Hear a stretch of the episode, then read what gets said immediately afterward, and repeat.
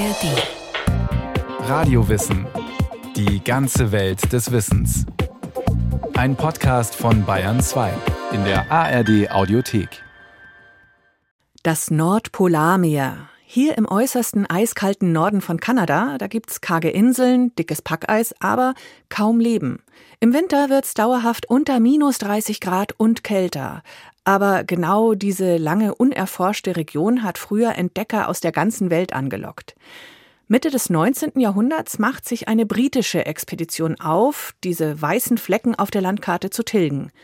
Die Franklin-Expedition ist bis heute rätselhaft. London 1848. Seit mehr als drei Jahren gibt es keine Neuigkeiten von den beiden Schiffen.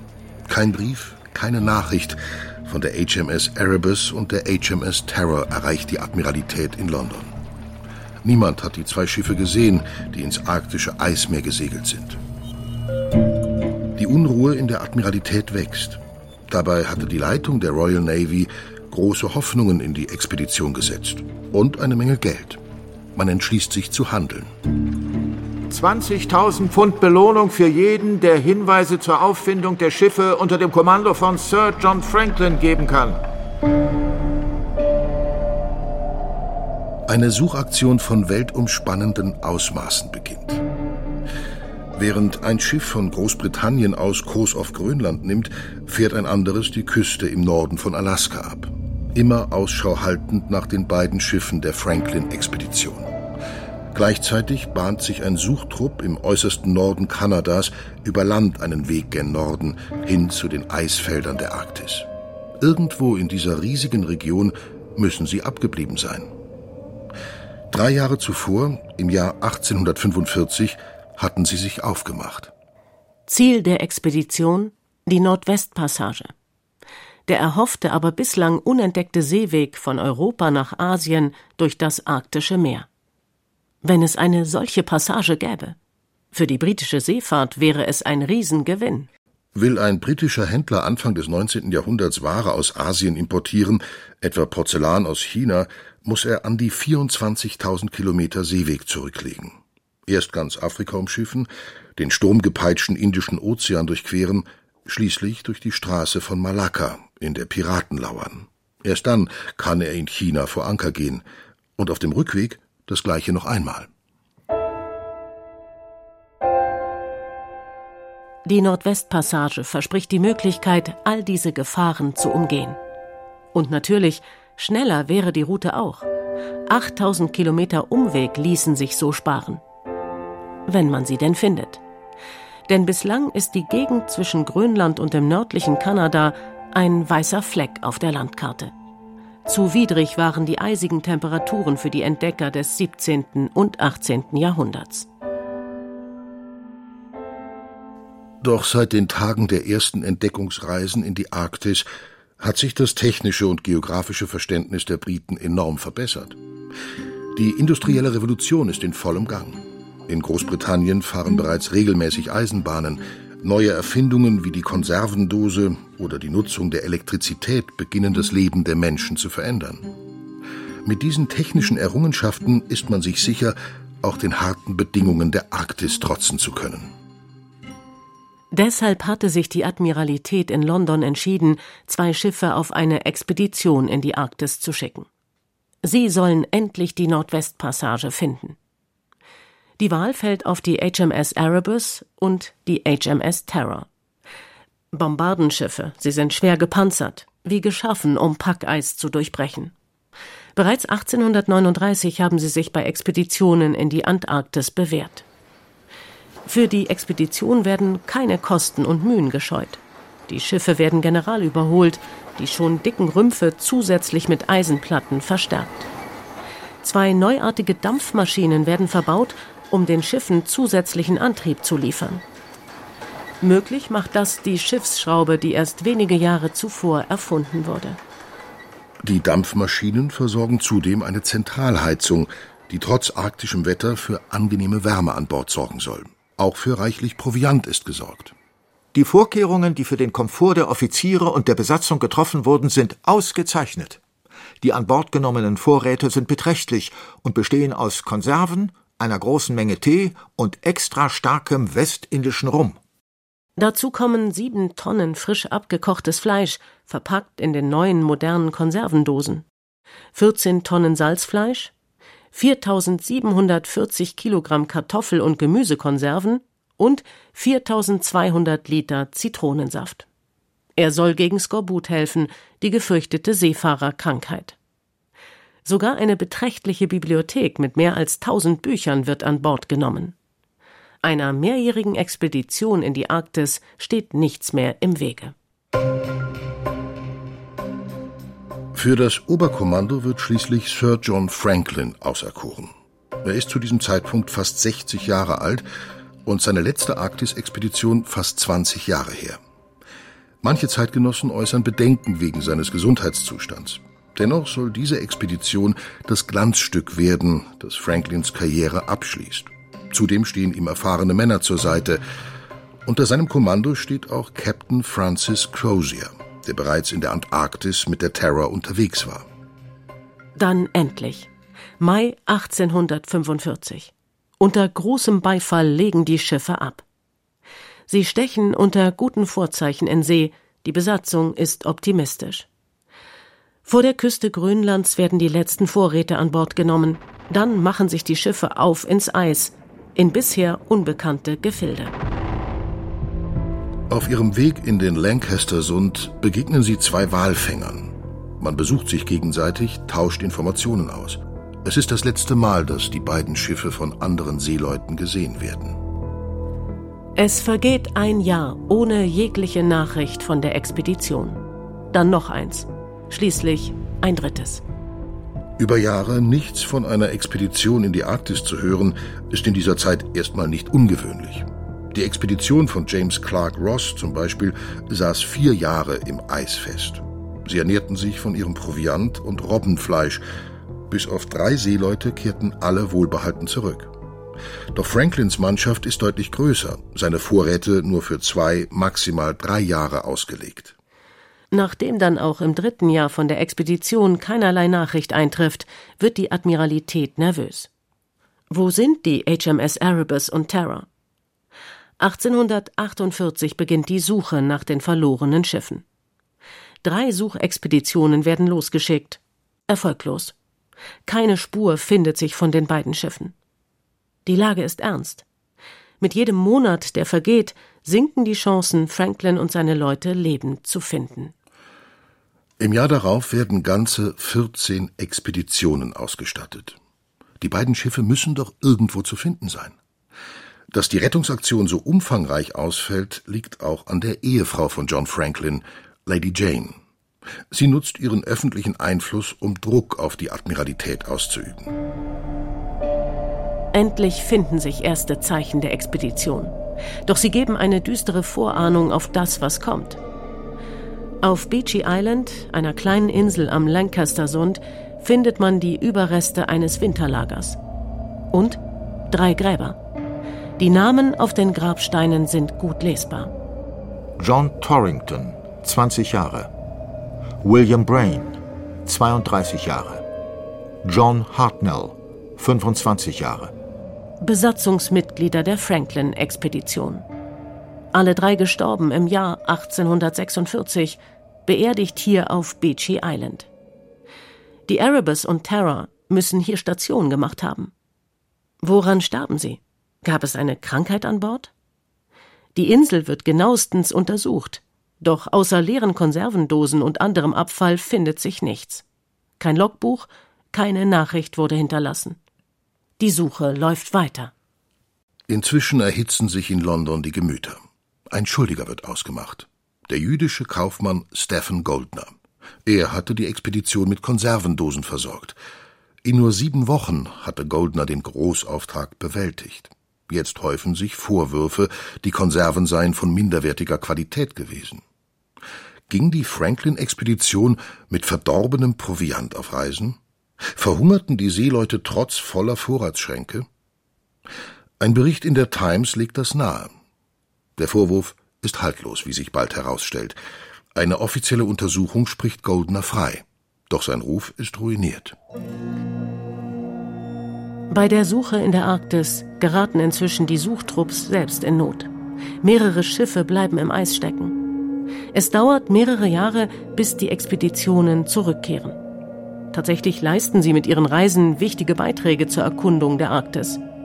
Aber außer den Gräbern auf Beachy Island können sie keine Hinweise über Franklins Schicksal liefern. Dennoch, die Hoffnung auf Neuigkeiten bleibt. Und tatsächlich finden sich neue Hinweise. Der Arzt und Polarforscher John Ray trifft auf seinen Arktisreisen auf Inuit, die ihm von düsteren Ereignissen berichten. Ray fasst ihre Berichte zusammen. Etwa 40 weiße Männer wurden gesehen, wie sie in Begleitung eines Offiziers über das Eis nach Süden wanderten und ein Boot und Schlitten mit sich zogen. Sie sahen aus, als ob ihnen der Proviant ausgegangen wäre. Sie kauften von den Eingeborenen eine kleine Robbe oder ein Stück Robbe. Der Offizier wurde als ein großer, kräftiger Mann mittleren Alters beschrieben. Handelt es sich bei dem Offizier um Franklin? Hat er seine Schiffe verlassen und seine Mannschaft über Land weitergeführt? Doch die Inuit haben Ray noch mehr zu berichten. Später hat man die Leichen von etwa 30 Personen, einige Gräber auf dem Festland und fünf Leichen auf einer Insel in der Nähe entdeckt. Einige der Körper befanden sich in Zelten, andere lagen unter einem Boot, das sie als notdürftige Unterkunft umgedreht hatten, einige verteilt um das Lager herum. Bei einem vermuteten die Inuit, dass es sich um einen Offizier handelte, da er ein Fernrohr über die Schultern geschnallt hatte und sein doppelläufiges Gewehr unter ihm lag. Die Inuit zeigten Ray Gegenstände, die nur von Bord der Erebus und der Terror stammen konnten. Laut ihren Schilderungen waren die Männer in einer ausweglosen Situation. Aus dem Zustand vieler Leichen und dem Inhalt der Kessel war ersichtlich, dass unsere unglücklichen Landsleute zum letzten Mittel gezwungen waren, um ihr Leben zu erhalten. Kannibalismus als letztes Mittel gegen den Hunger. Eine für die viktorianische Zeit unerhörte Unterstellung. Als die Nachricht London erreicht, ist die Empörung groß. Die Witwe von Sir John Franklin, Lady Jane, lässt auf ihren Ehemann und dessen Expedition nichts kommen. Sie bekommt prominente literarische Unterstützung. Charles Dickens, ein Freund der Familie, steht ihr bei. In einer Zeitschrift wettert der berühmte Autor gegen die Inuit, weist ihre Berichte als unglaubwürdig zurück. Für ihn sind sie nichts weiter als das Geschwätz einer groben Handvoll unzivilisierter Menschen, die in Blut und Walfett zu Hause sind. 1854 werden alle Expeditionsmitglieder für tot erklärt. Lady Jane Franklin will jedoch Gewissheit. Zwei Jahre später finanziert sie erneut eine Expedition unter dem Kommando von Francis McClintock. Tatsächlich gelingt es McClintock als erstem, eine handfeste Nachricht von der Expedition zu finden. In einem kleinen Steinhügel auf King William Island stößt er auf einen Brief der Franklin-Expedition. Versteckt in einem Bleizylinder, wasserdicht geschützt. Der erste Eintrag weckt Hoffnungen. Mai 1847. Von 1846 bis 47 überwintert bei Beachy Island. Sir John Franklin befehligt die Expedition. Alle wohlauf. Der Beginn der Expedition scheint gut verlaufen zu sein. Doch an den Rand des Briefes gequetscht finden sich weitere Zeilen. Jemand muss den Bleizylinder zu einem späteren Zeitpunkt wieder geöffnet, den Brief erneut beschrieben haben. Die zittrige Handschrift lässt sich schwer lesen. April 1848. Terror und Erebus wurden am 22. April verlassen. 105 Seelen unter dem Kommando von Captain Crozier landeten hier im September 1848. Sir John Franklin ist am 11. Juni 1847 gestorben. Gesamtverlust durch Todesfälle bis heute neun Offiziere und 15 Männer. Wir brechen morgen zum Backsfish River auf. Franklin ist also definitiv tot. Mit ihm 24 weitere Besatzungsmitglieder, eine ungewöhnlich hohe Todesrate, selbst für Arktis-Expeditionen. Das Ziel der Überlebenden, der Bagsfish River, liegt mehrere hundert Kilometer Fußweg entfernt. Durch kaum wegbares Packeis, danach durch eine felsige Tundra, in der es im Frühjahr kaum Nahrung gibt. McClintock fährt mit seinem Hundeschlitten den Weg ab, den die Überlebenden genommen haben müssen. Er stößt auf ein seltsames Relikt.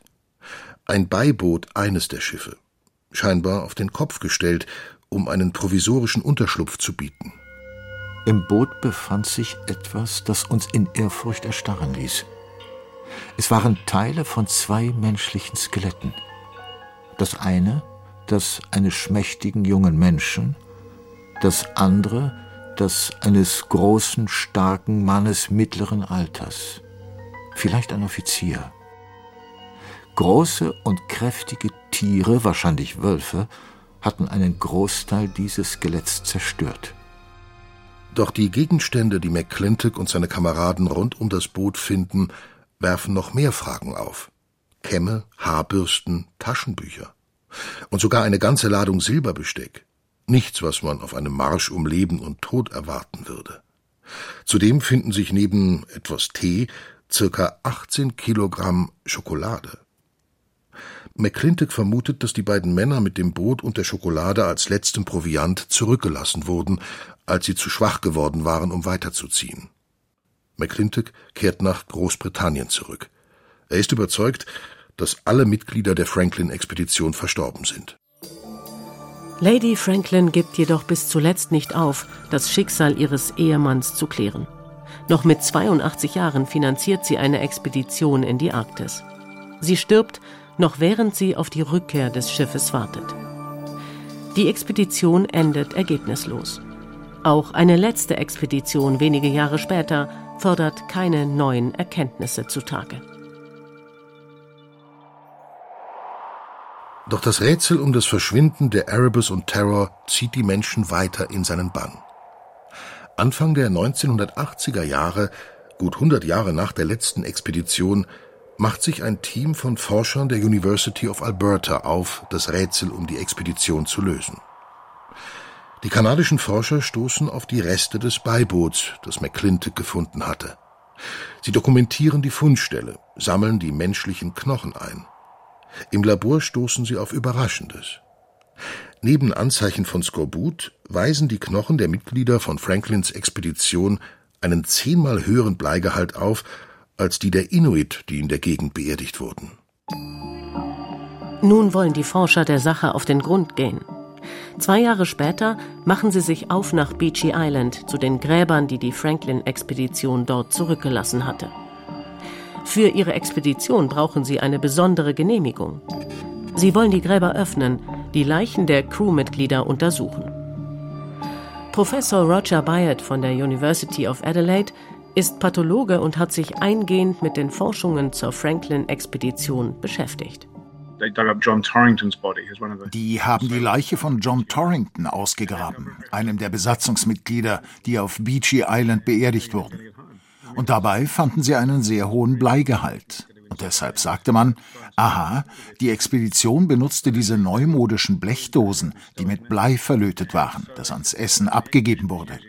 Und deshalb meinte man, dass sie an einer Bleivergiftung gestorben sind. Eine Bleivergiftung tötet nicht direkt, sondern schadet über längere Zeit dem Nervensystem. Erste Symptome Erschöpfung, Reizbarkeit. Dann Kopfschmerzen, Verdauungsprobleme. Am Ende greift die Vergiftung auf das Gehirn über.